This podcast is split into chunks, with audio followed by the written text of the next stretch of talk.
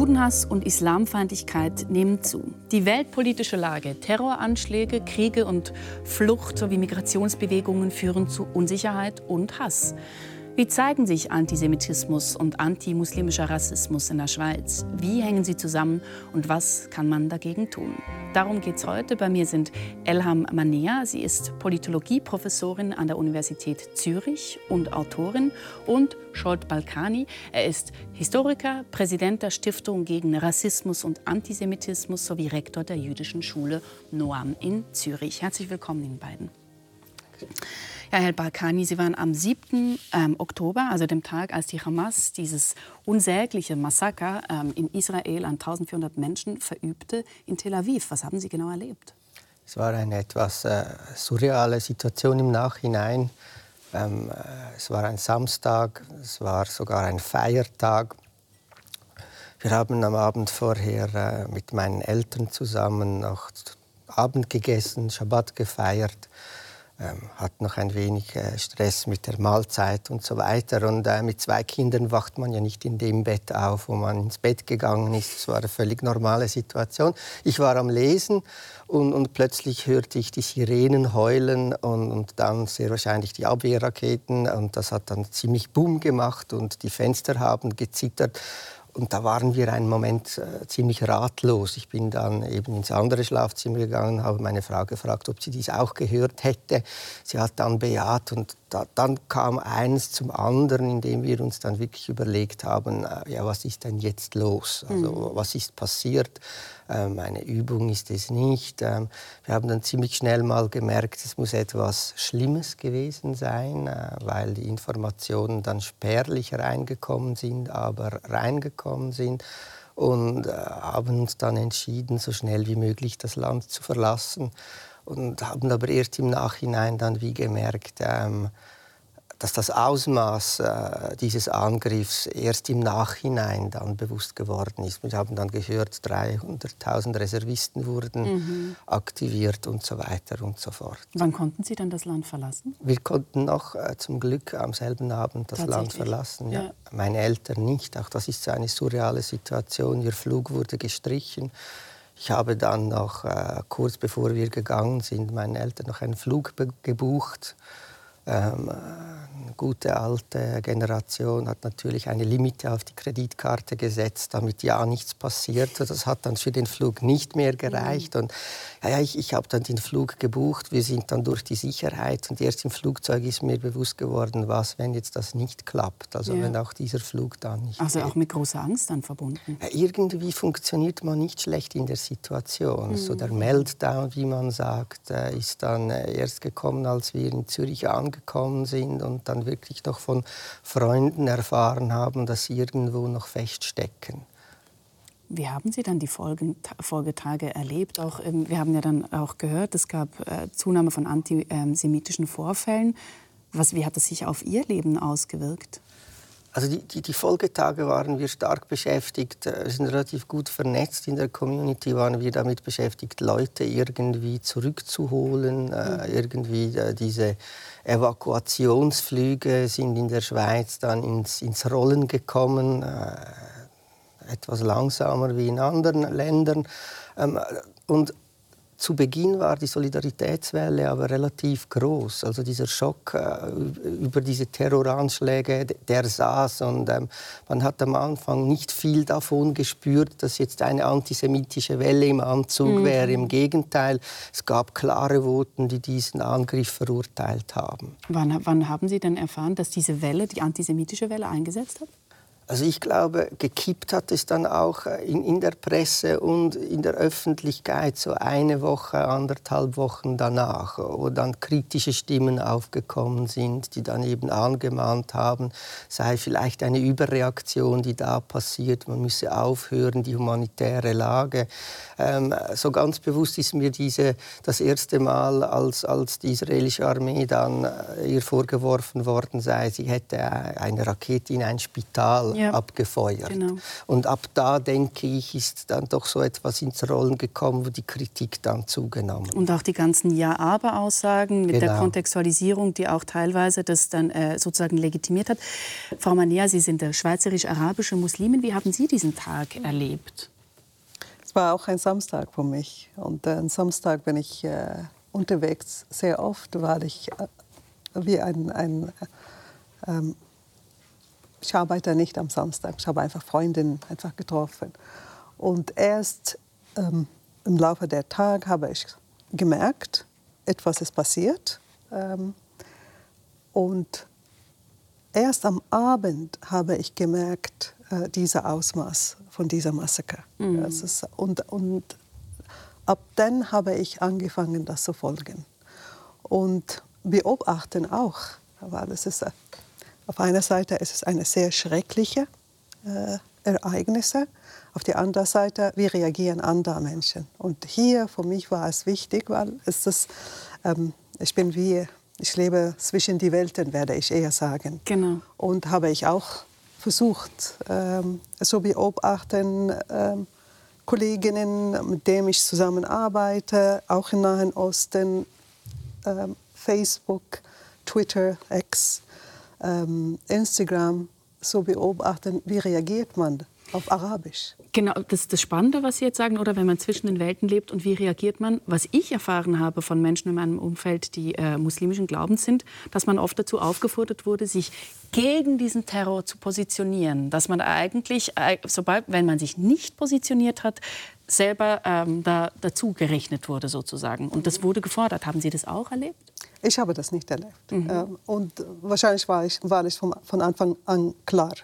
Das ist, äh, das, das ist äh, ein Massaker, die man einfach verurteilen muss. Mhm. Aber gleichzeitig äh, einige, wie sagt man, äh, Journalisten, die mit mir Interviews gemacht haben, wahrscheinlich haben sie das geschickt gemacht. Haben. Äh, nicht direkt. Ja. Äh, wenn ich einfach sehe, äh, Christiane Amanpour und ja. andere im CNN, äh, das haben sie immer von Anfang an in jedem Interview mit jemandem, der eher auf die andere Seite von diesem Konflikt steht, mhm. ähm, die Frage gestellt.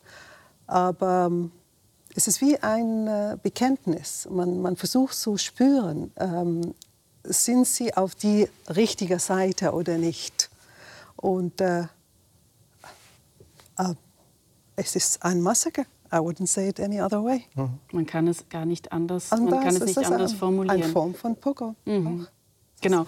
Sie, äh, aber Sie haben ja auch gesagt, Sie haben relativ früh dann auf Arabisch einen Artikel dazu publiziert, oder? Ja, weil äh, und hier zwischen die Welten zu leben. Was ja. heißt das? Dass, wenn ich einfach einige einige Personen, die ich mit großem Respekt äh, äh, kenne, äh, wenn sie das gejubelt haben. Und das hat mich ähm, persönlich betroffen, werde ich eher mhm. sagen. Und dann habe ich einen Artikel auf Arabisch äh, geschrieben, das publiziert. Äh, und das war interessant, äh, weil diejenigen, die das publizieren, es ist eine Al-Hawar al-Mutamaddin, eine sehr bekannte linkgerichtete Website, ähm, sehr populär äh, und ich habe das ihm geschickt, der ähm, Chefredakteur, und ich habe gesagt, wahrscheinlich ähm, ich werde verstehen, was Sie das nicht publizieren wollen. Aha, Sie waren schon skeptisch, ob ich das überhaupt skeptisch. rauskommt. Und ich habe eine andere, der in Jemen äh, publiziert. Aber die, die, das Interessante war, beide haben gesagt, wir publizieren das am gleichen Tag. Und beide haben gesagt, wir teilen deine Meinung, aber wir, machen, wir sagen das nicht öffentlich. Und jetzt müssen Sie sagen, was genau bedeutet, Sie teilen Ihre Meinung? Also Sie hatten Angst, dass es nicht publiziert wird, weil Sie da sehr kritisch waren, weil Sie das wirklich verurteilt haben. Weil ich das verurteilt habe. Ja.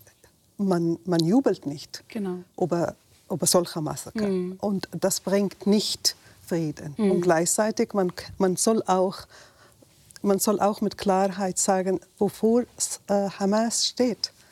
Es ist, äh, es, es, geht hier nicht mit allem Respekt äh, um eine Befreiungsbewegung. Es geht mhm. um eine Bewegung, die versucht, wirklich Frieden zu verhindern. Ja. Und das habe ich auch äh, mit Klarheit, mit Klarheit benannt. Äh, derzeit ist äh, der Begriff Antisemitismus in aller Munde, gerade weil jetzt äh, vor einer Woche in Davos ein äh, Schlittenvermieter mit einem Aushang Juden daran ähm, gehindert hat, Schlitten dort zu mieten. Also ganz klar Juden ausgeschlossen hat von der Vermietung von Schlitten, aber auch Kriegsbilder, dramatische Berichte aus Gaza oder aktuell äh, die Ankündigung über den Angriff in Rafah, die lassen die Emotionen weiterhin wirklich hochgehen. Äh, Seit dem 7. Oktober sehen wir Hassparolen, anti, ähm, äh, antijüdische Schmierereien rundherum. Das stellen sich natürlich auch juristische Fragen. Wir haben die Gesetzeslage in der Schweiz kurz zusammengefasst. Pro-palästinensische Demonstration am Samstag in Bern. Die Stimmung ist aufgeladen. Heikle Parolen zu hören und zu lesen. Was sagt das Gesetz? Wer öffentlich gegen eine Person oder eine Gruppe von Personen wegen ihrer Rasse, Ethnie, Religion zu Hass oder zu Diskriminierung aufruft, wird bestraft. Es ist natürlich schon so, dass es Überzeugungstäter gibt, die völlig unabhängig vom Gesetz aus Überzeugung so Parolen rufen. Und da stoppt aber das Gesetz die nicht? Die wird man schwer können von dem abhalten aber durch das, dass es das Gesetz gibt, wird verdeutlicht, was in unserer Gesellschaft als akzeptabel gilt und was nicht. Antisemitische Schmierereien letzten Freitagmorgen bei der Kirche Fluntern in Zürich. Was sagt das Gesetz? Wer öffentlich durch Wort, Schrift, Bild, Gebärden, Tätlichkeiten oder in anderer Weise eine Person oder eine Gruppe von Personen wegen ihrer Rasse, Ethnie, Religion herabsetzt oder diskriminiert, wird bestraft. Hier werden Hakenkreuz gebraucht, um Leute zu diffamieren und zu verletzen. Ist das strafbar laut diesem Artikel? Grundsätzlich ja. Das Verbreiten von Ideologien ist strafbar. Was nicht strafbar wäre, wäre das bloße persönliche Bekenntnis durch Verwendung von irgendeinem Symbol. Für eine Ausweitung der Verbote ist hingegen auch die Präsidentin der Eidgenössischen Kommission gegen Rassismus. Heute sehen wir, dass es mehr und mehr Antisemitismus gibt. Das ist schon eine, etwas, was wir beobachten, mehr als äh, in anderen Momente in der Vergangenheit. Und be bemerken wir jetzt auch, dass es Muslimfeindlichkeit gibt. Immerhin, Koranverbrennungen wie hier in Schweden sind in der Schweiz bisher nicht angekommen. Was würde das Gesetz dazu sagen? Wer einen Ort oder einen Gegenstand, die für einen verfassungsmäßig gewährleisteten Kultus oder für eine solche Kultushandlung bestimmt sind, böswillig verunehrt, wird bestraft. Ich wäre skeptisch, ob es keine Verbrennungen gibt in der Schweiz, weil das strafbar ist. Ähm, wer das unbedingt möchte machen, ist unter Umständen sogar eher ähm, angestachelt dafür, dass er eine Straftat kann begehen kann. Äh, es ist aber so, dass die Strafnorm zum Schutz von der äh, Glaubens- und Kultusfreiheit klar sagt, äh, dass das Verunehren von Gegenständen von religiöser Verehrung strafbar ist. Insgesamt, die Meinungsäußerungsfreiheit wird in der Schweiz hochgehalten. Das sagt auch das Bundesgericht. In einer Demokratie ist es von zentraler Bedeutung, dass auch Standpunkte vertreten werden können, die eine Mehrheit missfallen und für viele schockierend wirken. Grundsätzlich ist das so. Man muss auch äh, unangenehme Meinungsäußerungen aushalten. Andererseits heisst das aber auch nicht, dass, man, dass das müsste Freipass sein für beliebige ähm, Verletzungen äh, von den Gefühlen von anderen Leuten ja, kein Freipass ähm, für beliebige Aussagen. Äh, wir haben beobachtet eben Antisemitismus, der zugenommen hat, auch antimuslimischer Rassismus. Sie haben mir im Vorfeld gesagt, naja, wir haben schon die Gesetze, aber uns fehlt eigentlich die Rechtspraxis. Also absolut. Äh, die, Gesetze, die Gesetzeslage ist in dem Sinn eindeutig. Das Gesetz ähm, ist, ist, tatsächlich äh, in sich schlüssig und auch geschlossen. Was wir nicht haben, ist eine, eine Rechtspraxis, also eine konsequente Anwendung dieses Gesetzes. Und die wäre dann eben nötig, um eben gezielt äh, gegen antisemitische, diskriminierende und eben auch islamfeindliche Vorgänge vorzugehen. Mhm. Weil eben diese Meinungsäußerungsfreiheit in der Schweizer Tradition hochgehalten wird. Gegen das ist grundsätzlich auch nichts auszusetzen, das ist ein hohes Gut. Die verhindert aber meistens eben, dass hier eine Rechtspraxis entstehen kann und in diese Lücke hinein. Und das merken wir jetzt, äh, kann sich eben viel Extremismus hineinkriechen und, und dort eben auch toben und wüten. Mhm. Und äh, das lähmt selbstverständlich eben auch äh, einen gesellschaftlichen Prozess, der eben hier nötig wäre, ähm, wie das Beispiel auch in Davos zeigt. Mhm. Mhm. Wollten Sie das, das Ja, ich wollte einfach ähm, auch das auch unterstützen, dass es äh, wir brauchen wie ähm, äh, diese Gesetze müssen wir lebendig mhm. ähm, äh, entwickeln. Und äh, wenn ich eher von Muslimenfeindlichkeit spreche, ähm, wichtig ist, dass äh, man darf nicht wegen der Religion einfach äh, ähm, ausgegrenzt oder diskriminiert. Aber wenn man einfach äh, in eine Lehrstelle geht, sozusagen in ein Verfahren und man sieht die Namen Muhammad Ali, merkt man dann einige oder ein Itch. Man erlebt, viele erleben eine Ausgrenzung deswegen. Aufgrund ihrer Namen. Aufgrund mhm. ihrer Namen, die mhm. zeigt auch eine bestimmte Religi Zugehörigkeit. Zugehörigkeit. Ja. Und hier werde ich eher sagen, die Gesetze genügen, ja, aber gleichzeitig machen sie ein Blindverfahren. Mhm. Und dadurch kann man auch die Menschen schützen. Wir können äh, auf diese auch Stereotypisierung, die da, dahinter steckt, auch später noch eingehen. Was mich noch kurz interessieren würde, die Schweiz tut sich aber wie gesehen auch schwer. Ähm, der Ständerat lehnte noch im November des letzten Jahres äh, aus, das ausschließliche Verbot von Nazisymbolik ab, wie wir das zum Beispiel in Deutschland kennen. Also man, man sagte, man wolle das Thema breiter angehen. Da würde mich schon interessieren, finden Sie, das ist eine verpasste Chance oder ist das der richtige Entscheid? Ähm, sowohl als auch würde ich, ja, das ist immer so eine Antwort, die man gerne gibt. Ähm, nein, ich würde hier differenzieren, dass es ein Verbot von Symbolen geben sollte, finde ich durchaus klar und sinnvoll. Ja. Was sich hier wieder zeigt, ist halt der historische Kontext der Schweiz. Ähm, dass wir so das Gefühl haben, nichts damit zu tun, nicht? Äh, SS, äh, die Runenzeichen, Hakenkreuze, das waren deutsche und keine schweizerischen mhm. Symbole. Also was sollen wir uns damit beschäftigen? Ähm, meine Haltung oder unsere Haltung ist, dass wir das eben breiter fassen wollen. Nicht? Also, es gibt auch neue diskriminierende Zeichen, zum Beispiel das Z oder es gibt auch Parolen. Das, ist, äh, das Z meinen Sie jetzt mit, mit Russland im, genau, Ukraine? Genau, also wo ich, jetzt, wo ich es jetzt ein wenig zynisch finden würde, wenn man dieses Zeichen nicht ahndet, dafür aber mhm. äh, in der historischen Mottenkiste dann eben die anderen, äh, wie, wie jetzt äh, Post Festum äh, zu Schilde trägt. Nicht? Nicht. Und, und, diese Diskussion, denke ich, die muss zielführend geführt werden. Mhm. Also eben deshalb sowohl als auch ein Verbot, ja, aber gerne ein wenig weiter gefasst und eben auch in die Zukunft gerichtet, dass wir eben auch Zukünftiges inkludieren können. Ich verstehe. Aber dann schauen wir uns doch, was Sie jetzt gerade zuvor ähm, angetönt haben, ein bisschen genauer an. Also Antisemitismus und antimuslimischer Rassismus in der Schweiz. Ich habe dafür ähm, ein paar Zahlen von einer Statistik dabei.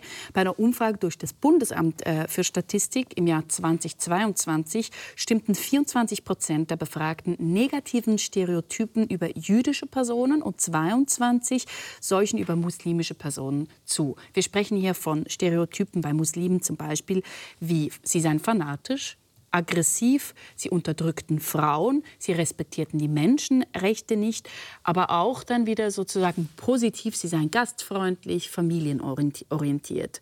Wenn wir bei den Juden schauen, was waren das für Stereotype, die abgefragt wurden? Geldgierig, machthungrig, politisch radikal, erfolgreich im Geschäftsleben, aber dann auch, sie seien zu stark unter sich, aber durchaus intelligent.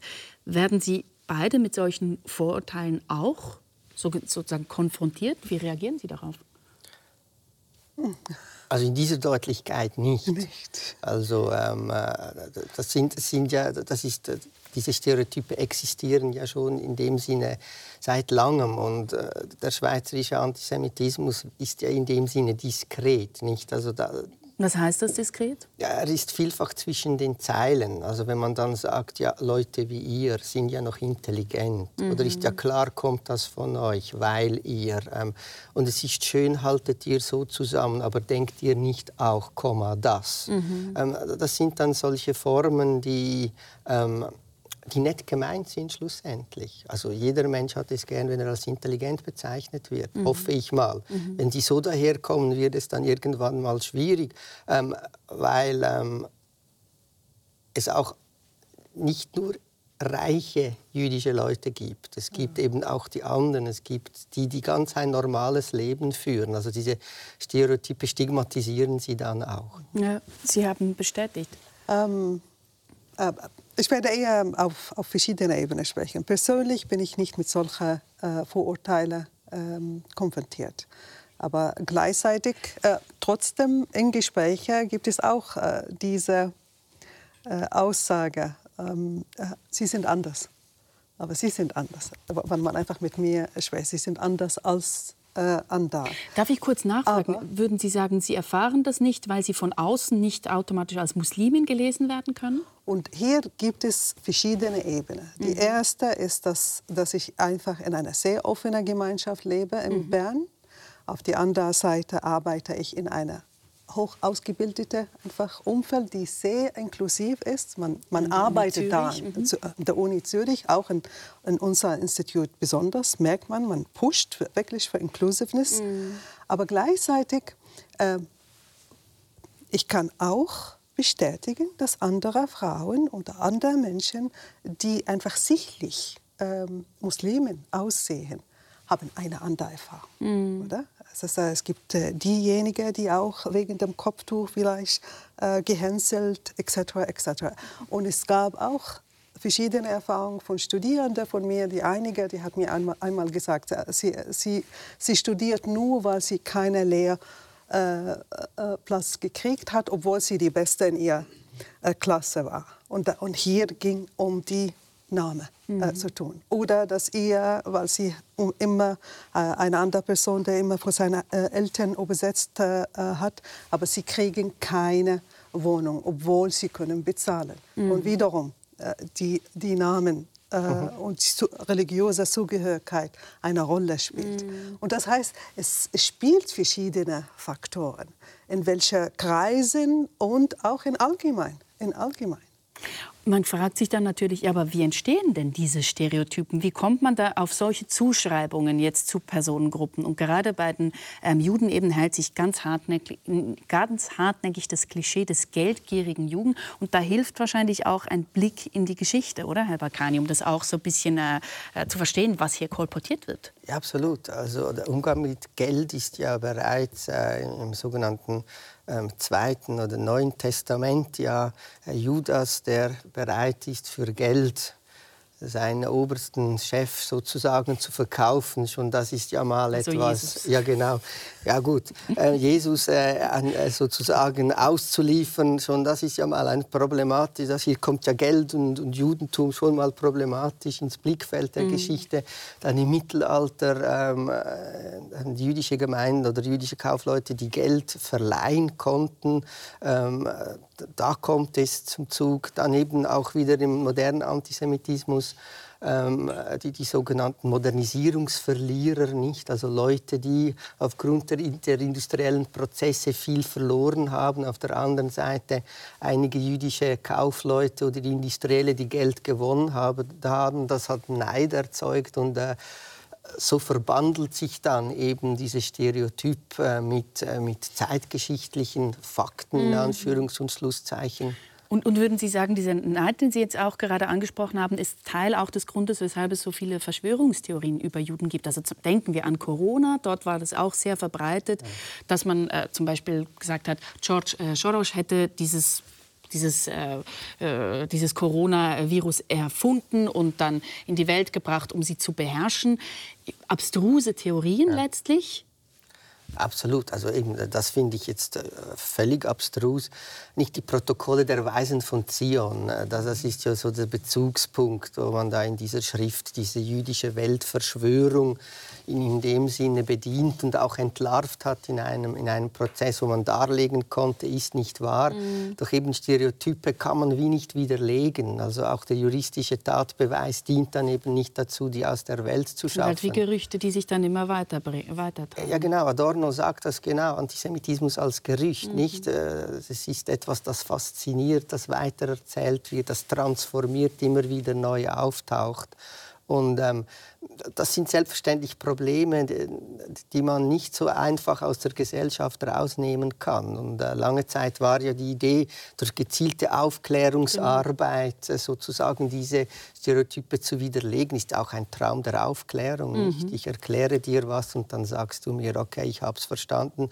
Das scheint nicht so zu funktionieren. Ja, aber dann, da sind wir an einem frustrierenden Punkt. Also die Aufklärung funktioniert nicht irgendwie, die Bildung scheint nicht zu funktionieren, gerade weil der Mechanismus von Antisemitismus oder antimuslimischen Rassismus eher wie ein Gerücht funktioniert, heißt das. Ja, ich glaube, diese Erkenntnis ist, ist tatsächlich, also man muss, auf, man muss aufpassen, dass man nicht in einen Pessimismus verfällt, aber es, es scheint einiges daran zu sein. Mhm. Ich, das haben wir nach dem 7. Oktober auch gesehen. Also 70 Jahre christlich-jüdischer Dialog, ähm, 70 Jahre Bildungsarbeit in Schulen ist dann ziemlich schnell mal verpufft. Also viel Energie in ein Projekt, das sich zumindest in einer gewissen Generation äh, nicht entfaltet halten konnte. Ja. Ich möchte es äh, noch auf dem Islam weiterspinnen, weil da gibt es ja auch so ein Datum, wo ich sagen würde, da haben sich die Stereotypen auch noch mal stärker verhärtet. Das ist der 11. September 2001, die Terroranschläge auf die Twin Towers ähm, in den USA. Und ab dem Zeitpunkt kam eigentlich auch dieses Feindbild des fanatischen Muslimen stärker auf. Sie waren damals, glaube ich, 35, habe ich mir notiert. Wie haben Sie diese, ja, diesen, diesen Zeitpunkt erlebt und auch dann die Folgezeit, als ihre Religion so politisiert wurde? Ja, also, ähm, also ich erkläre es so, als ich hier in der Schweiz äh, 1995 kam, hat man mich die Frage gestellt, woher kommen Sie? Mhm. Woher kommen Sie? Und ich habe gesagt, aus dem Jemen. Und man wusste nicht, äh, ist das Jemen, wo ist Jemen oder ein Märchenland, hat mhm. mir man einfach erzählt. Nach dem 11. September, äh, die terroristischen Anschläge, ähm, kam eine andere Reaktion. Plötzlich bin ich nicht die Jemenitin, die Araberin. Äh, äh, ich war schwämmig. Plötzlich bin ich eine Muslime. Oder? Und als Muslimen können Sie uns sagen, wie, wie ist die Situation der Frauen, mhm. wie bla bla bla. Und das hat mich genervt hat mich wirklich genervt, weil auf einer Seite Identität ist sehr komplex und ich stehe für meine äh, muslimische äh, Identität selbstverständlich. Aber die ist nicht die entscheidende. Also eine Frau zu sein, ist wahrscheinlich wichtiger für mich. Verstehen Sie, was Sie ich meine? fühlten sich da reduziert auf einen Aspekt, der von außen zugeschrieben wird. Und dann mit dem kommen auch Erwartungen. Ja. Ähm, als Muslimen müssen sie sich so verhalten ja. oder müssen sich so denken.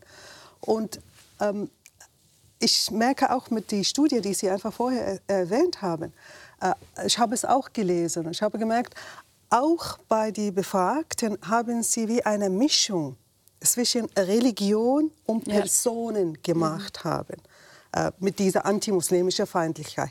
Und dazu auch eine Mischung zwischen Islam als Weltreligion, sehr divers, mhm. 24 äh, Prozent ja, genau. äh, Weltbevölkerung, es ist ein Teil von der Bevölkerung, genau. Äh, Weltbevölkerung, aber und politischen Islam oder Islamismus. Ja. Und die radikale Form von diesem äh, Islamismus.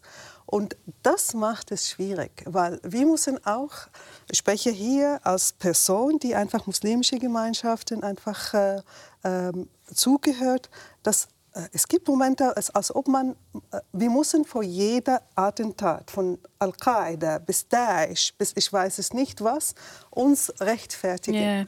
Vielleicht kann man das auch untermauern mit, mit Zahlen, ganz kurz. Die Umfrage Zusammenleben in der Schweiz 2020 vom Bundesamt für Statistik, die ergab, dass 12 Prozent der Schweizer Bevölkerung negative Gefühle gegenüber Musliminnen und Muslimen hege. Und gemäß einer Erhebung dann von 2019, also ein Jahr davor, waren rund 35 Prozent der muslimischen Befragten mindestens in einer konkreten Situation diskriminiert aufgrund ihrer Religion. Also das, was Sie zuvor auch von Ihrer äh, Studentin erwähnt haben. Von dieser Studentin, weil äh, ich muss auch hier sagen, es ist diese Erwartungen, ich verstehe es, das, äh, ich habe mich nicht diskriminiert gefühlt. Mhm ich habe einfach, wie sagt man, ich habe mich gefühlt, äh, man sieht mich nicht. Ja, You're not nicht seeing gesehen. Me. Ja. ja. Und, und das ist problematisch. Das ist das problematisch. Aber wie ich von meiner Studentin äh, gesprochen habe, diese Fälle gibt. Aber die Fälle gibt es und die haben ja auch eine Auswirkung auf die Politik. Also letztes Jahr zum Beispiel gab es einen, einen großen Aufruhr wegen eines Bildes betender Muslime in der Schweizer Armee. Da hat dann ähm, Andreas Klaner, der Nationalrat der SVP, äh, getwittert, so jetzt ist die Armee definitiv verloren weil man einfach äh, äh, religiös ist oder die Religion. Äh, Sie sind ja auch Armeeseelsorger. Ja, genau. Also das war ja ein guter, ein guter Kollege, um nicht zu sagen Freund von mir, der, der ein islamisches Gebet initiiert hat. An einem islamischen Feiertag. Feiertag. Nicht, aber da, da, muss ich sagen, da verlässt den Staat der Mut nicht. Also wenn Was man, meinen Sie damit? Also man war mutig oder man hat äh, jüdische und islamische Armeeseelsorger zugelassen. Mhm und, und hat dann das als ähm, politische Neuerung gebracht, als Innovation gebracht sozusagen. Aber wenn man es eben konsequent weiterdenkt, dann passiert eben auch das, was muslimische Seelsorger eben in der Armee machen. Sie beten mit ihren Leuten. Mm. Und das war dann nicht okay. Also äh, das war so ein Beispiel, da verlässt plötzlich der Mut. Mhm den Staat und der Staat reagiert nicht darauf. Mhm. Es gab dann Leute, die sich hingestellt haben und gesagt haben, kein Problem. Es gab dann Leute, die gesagt haben, oh, wie schön ist das möglich. Aber die Reaktion der Bevölkerung widerspiegelt dann eben diese Umfragen, die sie gesagt haben, es war fremd, nicht? Und, und es hat dann, äh, wie man so schön sagt, es hat die Leute auf Neudeutsch getriggert, nicht? Mhm. Schweizer Fahne und, und betende Muslime ähm, ist ikonografisch ein gefundenes Fressen für ein politisches Spektrum. Entwicklung. Und das Interessante, was Sie jetzt sagen, oder es ist fremd und darauf reagiert man oder dass man Schwierigkeiten hat, damit umzugehen. Das sieht man ähm, ja gerade, um bei den politischen Beispielen zu äh, bleiben, auch in der Anti-Minarett-Initiative, in der Burka-Initiative und jetzt der anstehenden äh, Initiative, wo es darum geht, wie Moscheen zukünftig ähm, auch finanziert werden sollen. Mhm. Also es gibt diese Schwierigkeit oder die Ratlosigkeit teilweise auch, wie man eigentlich mit Fremdheit angeblich auch umgehen soll. Aber hier muss ich ähm, äh, etwas klären, wenn es um Finanzierung von äh, mhm. äh, ähm, Moscheen genau. es ist auch wichtig, dass mhm. man das regulieren. Genau, weil da Einfluss geübt werden kann von, von Ländern von, oder von, außen, von Rechtsschulen, die man nicht unbedingt äh, genau. äh, sozusagen in der Schweiz haben möchte. Das ja. ist ja. absolut, aber es ist schon ein, eine Grundfrage und auch hier wieder äh, doch eine, eine kritisch-historische Rückfrage, Umgang mit Fremden. Ähm, das kommt schon aus der Geschichte der Schweiz. Ähm, äh, ne, nehmen wir Metropolen, europäische Metropolen. Ich kenne die Situation in Budapest nicht schlecht. Die, die hatten zu Beginn des 20. Jahrhunderts fünf Tage Tageszeitungen, französischsprachig, mhm. deutschsprachig, ungarischsprachig und russischsprachig. Und das war kein Problem, weil es durchaus möglich war, dass man diese schwierige Sprache nicht lernen musste, um sich zu integrieren und eine gewisse gesellschaftliche Rolle zu spielen. Mhm. Und das, das war jetzt ein Integrationsmodell, ähm, das zu Recht die Schweiz aus Grund ihrer historischen DNA nie fahren konnte. Und dort geraten wir im Moment äh, ins Hintertreffen, weil sich die Welt doch schnell bewegt und sich doch einiges verändert. Wenn Sie jetzt sagen, ähm, wir geraten ins Hintertreffen, das ist ja, das ist dann auch die Frage, wir, wir, sprechen hier nicht im luftleeren Raum, oder? Wir haben jetzt mehrere Aspekte genannt. Ähm, wir haben da auch Zahlen äh, in, Bezug auf die antisemitischen ähm, Vorfälle, die einerseits vor und nach dem 7. Oktober geschehen sind, damit man das einfach auch ganz klar handfest sieht. Also es müssen ja aus den Vorurteilen, die wir vor, zuvor besprochen haben, nicht unbedingt Tätigkeiten entstehen, aber es können halt eben. Und 2022 gab es 57 antisemitische Vorfälle. 853 Vorfälle online. Und für die Vorfälle, die ich zuvor genannt habe, da sprechen wir von Tätlichkeiten, von Schmierereien, von Beschimpfungen. Und jetzt ähm, meldet der SIG, also der, die Stiftung, äh, Entschuldigung, der Schweizerische Israelische, Israelitische Gemeindebund, nach dem 7. Oktober alleine 50 antisemitische Vorfälle und online 170. Ich meine, das sind unfassbar erschreckende Zahlen. Mit welchen Folgen? Also, die Folgen werden sich noch zeigen. Ich, ich glaube tatsächlich, die, die, Zahlen die schockieren zuerst einmal und, und beweisen eigentlich die, die, eingangs formulierte Frage oder These, dass der Antisemitismus sozusagen in einer Gesellschaftsschicht schlummert und ja. jetzt wieder hochgetrieben worden ist. Also, also jetzt, jetzt aufgebrochen, aufgebrochen ist, durch, das Momentum, durch diesen Trigger, eben diesen 7. Mhm. Oktober. Mhm. Und auch, dass dieser 7. Oktober im Narrativ dann ziemlich schnell mal ausgeblendet worden ist. Mhm. Also um, um noch auf die Frage einzugehen, ja, was passiert jetzt? Jetzt, glaube ich, ist die Zivilgesellschaft gefordert. Jetzt sind die Leute gefordert, dass man eben aufsteht und sagt, hey, bei uns nicht. Das, das wollen wir nicht, das dulden wir nicht, wir funktionieren anders. Und ähm, ähm ich merke tatsächlich, dass die Zivilgesellschaft funktioniert. Das haben die Fälle an den Universitäten gezeigt, wo es ja auch zu antisemitischen... Also zum Beispiel an der, am Institut in Bern, am Nahostinstitut oder in Basel bei den Global Studies, Absolut. wo man diskutiert hat. Ja. Absolut, wo wir gemerkt haben, die, die Entscheidungsträger sind durchaus willens zu handeln. Mhm. Sie haben die nötigen Werkzeuge, dies zu tun und sie tun es auch, mhm. nicht? Ähm, das ist aber eine Generation, die anders sozialisiert worden ist, die im Moment Entscheidungen treffen wie die nachfolgende Generation. Und wir tun gut daran, eben auch die nachfolgende Generation eben abzuholen und so aufzuklären und zu sagen, hey, hört mal, wir müssen, wir müssen ins Gespräch kommen, wir müssen das anschauen. Also ins Gespräch kommen. Sie, Sie, sprechen da auch gewisse Aushandlungsprozesse sozusagen an. In der Schweiz diskutiert man äh, derzeit über einen Vorfall in Davos, ich habe es zuvor erwähnt, wo ähm, ein Schlittenvermieter einen Aushang äh, gemacht hat, wo es hieß ganz explizit, dass diese Schlitten nicht mehr an jüdische Personen vermietet würden.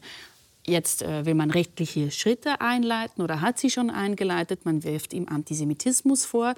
In einem Statement sagt der Besitzer, aber wir sind keine Antisemiten, das ist nicht antisemitisch. Die Frage stellt sich, kann er das selber entscheiden? Nein, das kann er nicht selber entscheiden. Und die Polizei wurde auch selbst aktiv. Nicht? Das ist jemand, ähm, äh, wie, wie, Sie gesagt haben, es gibt sehr wahrscheinlich eine Vorgeschichte. Und diese Vorgeschichte hat ihn zu dem Punkt gebracht, dass er wie gesagt hat, okay, diesen Personen gebe ich jetzt keinen Schlitten mehr. Mhm.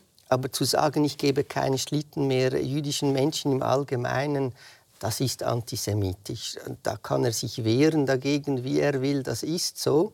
Und da sind wir wieder bei diesen Ja-Aber-Sätzen. Nicht? Ähm, ich, ich, bin nicht Antisemit, aber ich finde, die verhalten sich nicht richtig. Ich bin nicht Antisemit, aber sie müssen sich unseren Gepflogenheiten anpassen. Was ist denn eine allgemein gültige Definition von Antisemitismus? Es, es gibt kilometerweise Bücher, und ich meine kilometerweise, damit man sich das wie ich veranschaulichen kann. Nicht, wenn ich sage, viele haben die Leute das Gefühl, die gibt es über andere, über Definition von Antisemitismus und die kann man gerne lesen. Es gibt auch, das klingt aber, als wäre es gar nicht so ganz klar. Nein, es gibt eine klare Definition, also die, die ist aber so klar, dass sie auch wieder so einfach ist, dass sie schwierig anzuwenden ist. Antisemitismus ist jede Handlung, die sich gegen Juden als Juden richtet, nicht?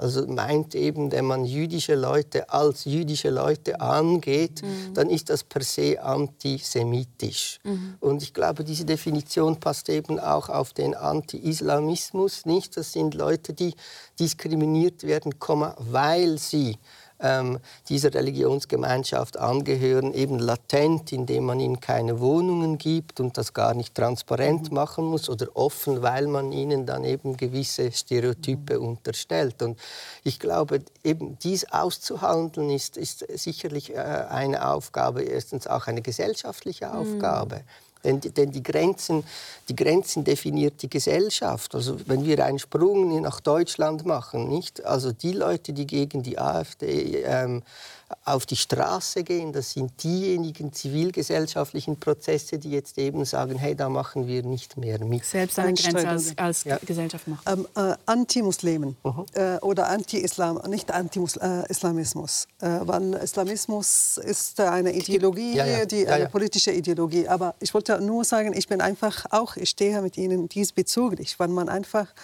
wenn eine Person definiert als Muslim oder als Jude und deswegen ähm, wird diese Person abgegrenzt und diskriminiert. Hier kommt die, äh, die Grenze. Ja. Dass man einfach nichts sagt, das ist der, wegen ihrem Bart äh, habe ich ein Problem mit sie. Mhm. Wahrscheinlich sind sie einfach ein Terrorist in Verkleidung, mhm. oder? Ja, ja, und das ist ein gesellschaftlicher Prozess. Nicht? Da, da, muss jede Gesellschaft dann eben für sich auch entscheiden, mhm. ähm, wo, zieht sie, wo zieht sie die Grenze. Also wo zieht sie die Grenze zwischen Kritik und dann eigentlich, äh, wo es antisemitisch oder antimuslimisch äh, wird? Ein ganz konkretes Beispiel, wenn wir noch kurz auf diesen Gaza-Krieg zurückgehen, oder? Es gab äh, Demonstrationen, auch in Zürich wieder Ende Januar, ausgerechnet am Holocaust-Gedenktag. Das ist jetzt auch nicht unbedingt sehr äh, gespürig. Da wurde, konnte man auf Postern wieder lesen, From the river to the sea, Palestine will be free. Und da wird das Narrativ genährt, dass halt das historische Palästina wirklich den Arabern eigentlich gehört und entsprechend der Staat Israel dort keinen Platz habe. Ist das jetzt schon antisemitisch? Also was heißt schon? Ist das antisemitisch? Da würde ich wie nochmals differenziert antworten. Nicht ist ein netter Slogan, er tönt so unglaublich harmlos. Nicht? Mhm. Äh, da bin ich wiederum bei Ihnen, wenn ich den Kontext anschaue, ähm, dann ist er desaströs. In dem Sinne ist er antisemitisch, weil er von einer Ecke schießt, die ganz klar das Existenzrecht von Israel in Frage stellt. Mhm. Ähm, wenn er in der Schweiz kandiert wird, und das ist dann unsere Aufgabe hier eben ähm, diesen Kontext aufzuzeigen, dann ist er durchaus auch Aufruf zu Gewalt. Weil was heißt das im Endeffekt? Im Endeffekt heißt das, dass wir einen existierenden Staat von der Landkarte fegen, respektive ausradieren. Und wie passiert das? Sicher nicht im Dialog, sondern durch Gewalttätigkeit. Mhm. Und hier sind wir damit konfrontiert, dass es eben einerseits nett tönt, man kann den singen, man kann den skandieren, aber wir müssen den Leuten eben zeigen, was ist dahinter. Und auch hier, absolut. Und hier sind wir auch wieder bei einem schweizerischen Phänomen. Ähm, Sie haben das gesagt, es ist nicht so spürig, mhm. dass am 27. Januar eben dieser Protest stattfindet. Ähm, ich, ich, gehe da härter ins Gericht. Ja, es ist ein bisschen euphemistisch formuliert. Äh, absolut. Also eben, auch dort war die Meinungsäußerungsfreiheit das höchste Gebot. Mhm. Und ich glaube, es gibt auch eine moralische Ebene von Geschichte ja. und es gibt eine moralische Verantwortung von Geschichte. Und das Andenken denken an sechs Millionen industriell mhm. umgebrachte Menschen, der Meinungsäußerungsfreiheit zu opfern, mag in einer republikanischen Tradition okay sein, ist aber jetzt aus der Sicht des Historikers ein wenig zynisch. Ja. Mhm. Verstehe ich. Machen wir doch noch äh, kurz den äh, Sprung, weil wir jetzt davor auch eben von diesen Grenzen von Meinungsäußerung und dann ab, ab wann ist es antisemitisch oder auch islamophob. Ähm, gehen wir noch mal dorthin, weil Sie wurden ja selber auch schon als islamophob bezeichnet, ja, genau. weil Sie in einer österreichischen Zeitung gesagt haben oder das Kopftuchverbot für äh, Mädchen, glaube ich, bis zehn verteidigt haben. Und dann hat man Sie aus einer gewissen Ecke als islamophob bezeichnet. Und interessanterweise, welche, aus welcher Ecke kam kam das. Mhm. Also es kam aus einer Ecke, die ist bekannt, sympathisiert mit Muslimbruderschaft, mhm. finanziert von der Türkei mhm. oder, und haben auch enge Beziehungen, Arbeitsbeziehungen mit Katar. Und das mhm. heißt, es ist ein Versuch, äh, Personen, die kritische Meinungen haben, mundtot zu machen. Äh, ich bin sehr kritisch gegenüber Islamismus. Ich sehe es als religiöser Recht außen ja. äh, äh Position. Bewe mhm. Bewegungen. Ja. Und das ist genau wie ich gegen faschistische Bewegungen, genau wie ich Recht außen in allgemein, auch hier in der Schweiz, äh, mich positioniere. Ich habe auch ein Recht, das zu kritisieren, auch wenn es aus meiner äh, Ecke, auf meine religiöse Ecke kommt. Das zeigt aber, es, um, wenn es um diese, wie sagt man, patriarchalische geladene ähm, äh, Symbolen geht, mhm. wie Kopftuch von Mädchen. Warum ist das denn das Problem? Also weshalb haben Sie das kritisiert damals? Weil es einfach nicht für die Kinder äh, äh gemacht wurde. Also äh, selbst wenn man auch die islamische Jurisprudenz mhm. kennt, und das kenne ich sehr gut, kommt das erst äh, mit der, wie sagt man, Pubertät. Ja. Und deswegen, meine Position wäre eher, sobald man in einer, wie sagt man, ähm, religiös mundig wird, bei uns hier in der Schweiz, das heißt 16 Jahre alt, dann kann man einfach alle diese religiöse, wie sagt man, Symbolen äh, tragen kann. Mhm. Aber ich weiß, meine Position wahrscheinlich für viele äh, das nicht äh, äh, akzeptabel, mhm. aber ich komme aus einer ähm, Ecke, wo ich weiß, was es heißt, in einer patriarchalischen Struktur zu leben und mit welchem Druck das äh, kommen kann, auch wenn einige das freiwillig machen. Aber das sieht man ja einfach auch je nach Position, wo jemand spricht, werden äh, solche Bezeichnungen wie islamophob auch instrumentalisiert, eben um Menschen mundtot zu machen, wie Sie gerade gesagt haben. Und da, da sind wir wieder bei, bei diesen ganzen Aushandlungsprozessen auch. Absolut. Aber wie, wie kann man einfach eine Position? Ich merke, es ist, es ist wichtig, dass man differenziert spricht. Es ist wichtig, dass man das Gespräch sucht. Aber wir haben auch ein Recht, kritisch gegenüber unseren Religionen äh, zu sein, mhm. kritisch auch gegen patriarchalische einfach. Also eigentlich eine Pflicht, könnte man sagen, oder? Ja, und wenn es um meine Religion geht, das ist mein, meine, meine Aufgabe als auch eine Intellektuelle, mhm. äh, die auch in diesem Bereich arbeitet, aber nicht nur hier. Ich arbeite auch im Nahen Osten. Und das ist wichtig, dass man auch sieht, es, es, ich versuche mit dem nicht Menschen abzugrenzen oder verletzen. Und das heißt, wenn ein Mädchen ein Kopftuch trägt und dann deswegen diskriminiert wurde von der Schule, werde ich die Erste, die sie verteidigt. Aber das Symbol selbst ich stehe einfach sehr kritisch dagegen. Mhm. Lassen Sie uns doch noch diese, die, die Rolle, die eben auch Religionen in diesem Prozess spielen, mhm. kurz ansprechen, weil da sind Sie ja zum Beispiel auch sehr kritisch. Und das ist ein heikler Punkt, weil weltweit, wenn man schaut, wer am 7. Ähm, Oktober, Sie hatten es zu Beginn des Gesprächs auch schon erwähnt, wer vor allen Dingen gejubelt hat, das waren nicht unbedingt Neonazis, sondern man hat auch Muslime gesehen. Deshalb ist der, hat der Islam auch ein Antisemitismusproblem? Also, ähm, ich habe einmal äh, eine Rede äh, darüber äh, geschrieben und es gibt drei Ebenen. Die Koran, ähm, die Jurisprudence mhm. und gleichzeitig der Staat, die mhm. Gesetze im Staat. Aber wenn es um Koran geht, und deswegen bin ich sehr kritisch gegen äh, politischen Islam und von new fundamentalistische Interpretation von Islam. Im Koran gibt es drei eigene, wie sagt man, äh, Discourses mhm. äh, über Juden. die erste ist sehr offen, in einer Zeit, wo man einfach Gespräch gesucht hat.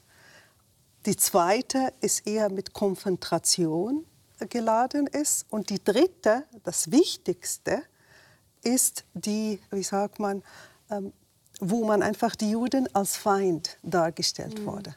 Aber äh, diese drei Ebenen sind eher von Gegebenheit, historischem Kontext geladen und ge geformt. Da muss man dann historisch kritisch das auch lesen können.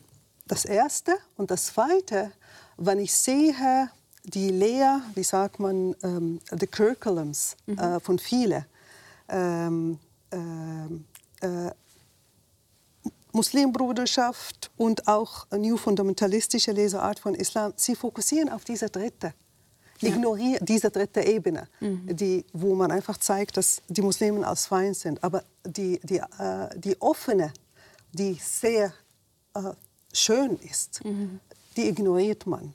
Also man fokussiert sich einfach darauf, was man, was man hören mhm. möchte. Aber gleichzeitig werde ich auch dazu äh, sagen, es, es, es ist nicht nur die Religion, die hier im Spiel ist.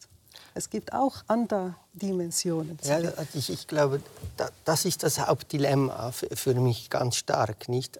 Weil der Austausch auf dieser Ebene funktioniert relativ gut. gut. Ähm, das Verhältnis zu einem islamischen Mitseelsorger in der Armee ist ausgezeichnet, ja. eben freundschaftlich. Ähm, es, bleibt schlussendlich bei der Einsicht und, und die, wenn wir über die Religion sprechen, dass heilige Texte nun mal eben sehr gefährliche Texte sind. Mhm weil sie in verschiedenen Kontexten eben gefährlich ausgelegt oder interpretiert werden können. Also das, was sie fasziniert und zeitlos macht, das macht sie eben auch so gefährlich. Ja.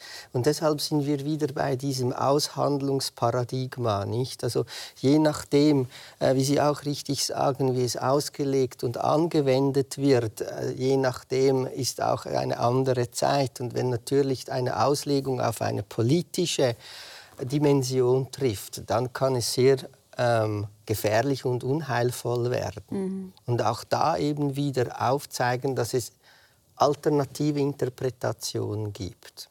oder dass es eben auch Solidaritäten jenseits von, von Religion gibt. Und ich, also mein Ansatz oder meine Vision wäre es eben immer, Solidaritätslinien zu finden, ähm, auch in der aktuellen Lage, nicht? Also was stellen Sie sich konkret darunter vor?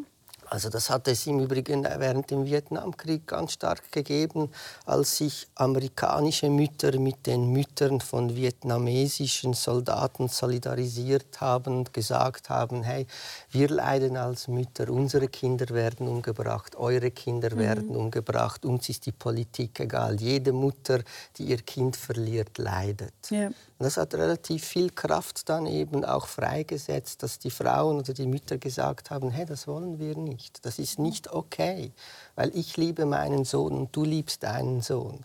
Und, und solche Solidaritätslinien, glaube ich, gibt es noch einige, die man eben suchen und reaktivieren muss. Also, aber teilweise, also ich finde das äh, ein schöner, ein schöner Ansatz im Sinne von Lösungsansätzen, aber gleichzeitig muss man ja auch sehen, dass diese Erzählungen und also sage ich jetzt mal antisemitische Erzählungen oder antimuslimische Erzählungen ja nicht einfach da sind, weil sie irgendwie lustig wären, sondern weil sie offenbar gewissen Personen in gewisser Hinwe Hinsicht auch etwas nutzen. Also die, diese, diese, wie soll ich sagen, Sozialisierung oder Indoktrination, die man teilweise auch von Kindern sieht, von Schulbüchern und so weiter, die dienen ja einem gewissen Zweck. Absolut. Und den muss man ja unterwandern. Und hier muss man hier wirklich äh, ergreifen. Und deswegen spreche ich immer, wenn es um äh, ähm, Ideologien, die eine solche, wie sagt man, Weltanschauung verbreitet, ich spreche immer von Strukturen. Schauen Sie die Strukturen, schauen Sie die Mittel und dann arbeiten Sie dagegen. Finden Sie einfach Lösungen. Aber was Sie vorher äh, erwähnt haben bezüglich auf die Muttern, äh, das gibt es auch in Israel. Ich kenne auch solche äh, NGOs, die auch für, für, den Frieden arbeiten. Sorry.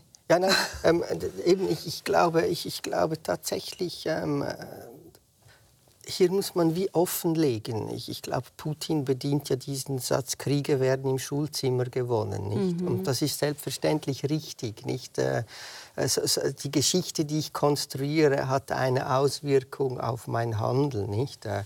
Ich mag mich noch erinnern an meinen Geschichtsunterricht. Das Werk hieß Denkwürdige Vergangenheit und wir haben die erfolgreichen Schlachten der Eidgenossen abgehandelt.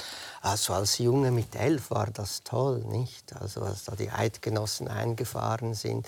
Das hat geprägt. Ich habe dann als Geschichtslehrer immer versucht, eine alternative Form von Geschichte zu vermitteln. Eben eine, die nicht nur auf die erfolgreichen Männer schaut, sondern eben auch auf, äh, auf, auf die weniger erfolgreichen. Und, und das ist wiederum ein gesellschaftlicher Prozess hier auszuhandeln, wohin wir wollen oder was wir, wo, wir in, äh, wo wir investieren wollen schlussendlich. Mhm.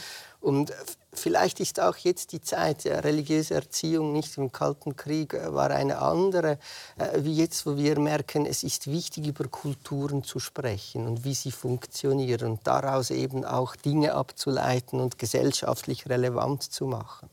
Aber das ist ein, ich sehe den, den Punkt, das ist sozusagen auch ein frommer Wunsch, wenn man über die Schweiz spricht, gibt es da bestimmte Möglichkeiten. Trotzdem sehen wir, wie jetzt auch hier eben hierzulande, ähm, Antisemitismus, antimuslimischer Rassismus aufbrechen. Aber wenn wir eben aufs Ausland schauen, da stellen sich ja dann doch andere Fragen, eben mit der, mit der Sozialisierung. Also Sie sagen zum einen die Schule, aber man wird ja davor schon geprägt. Man wird ja schon von den Eltern, von den Großeltern geprägt. Und da ist doch die Frage auch, welche Erzählungen werden weitergegeben. Und ich denke jetzt konkret, wenn ich das sage, zum Beispiel an die ganzen Aufnahmen, die wir von Hamas-Kämpfern gesehen haben, die das zelebriert haben, dass dort jüdische Menschen halt wieder auch auf dieses Jüdischsein reduziert, äh, wie sie gequält, gefoltert wurden. Und, das, und, und das dehumanisiert. Absolut, aber eben das transparent zu machen und aufzuzeigen und zu sagen, nee, guckt euch das mal an. Relativiert euch das in eurer Sichtweise? Mhm. Kommt da was ins Schwingen? Wollt ihr das? Wollt ihr eine Gesellschaft, die so funktioniert? Ich bin überzeugt, dass die Antwort wäre nein, wollen wir nicht.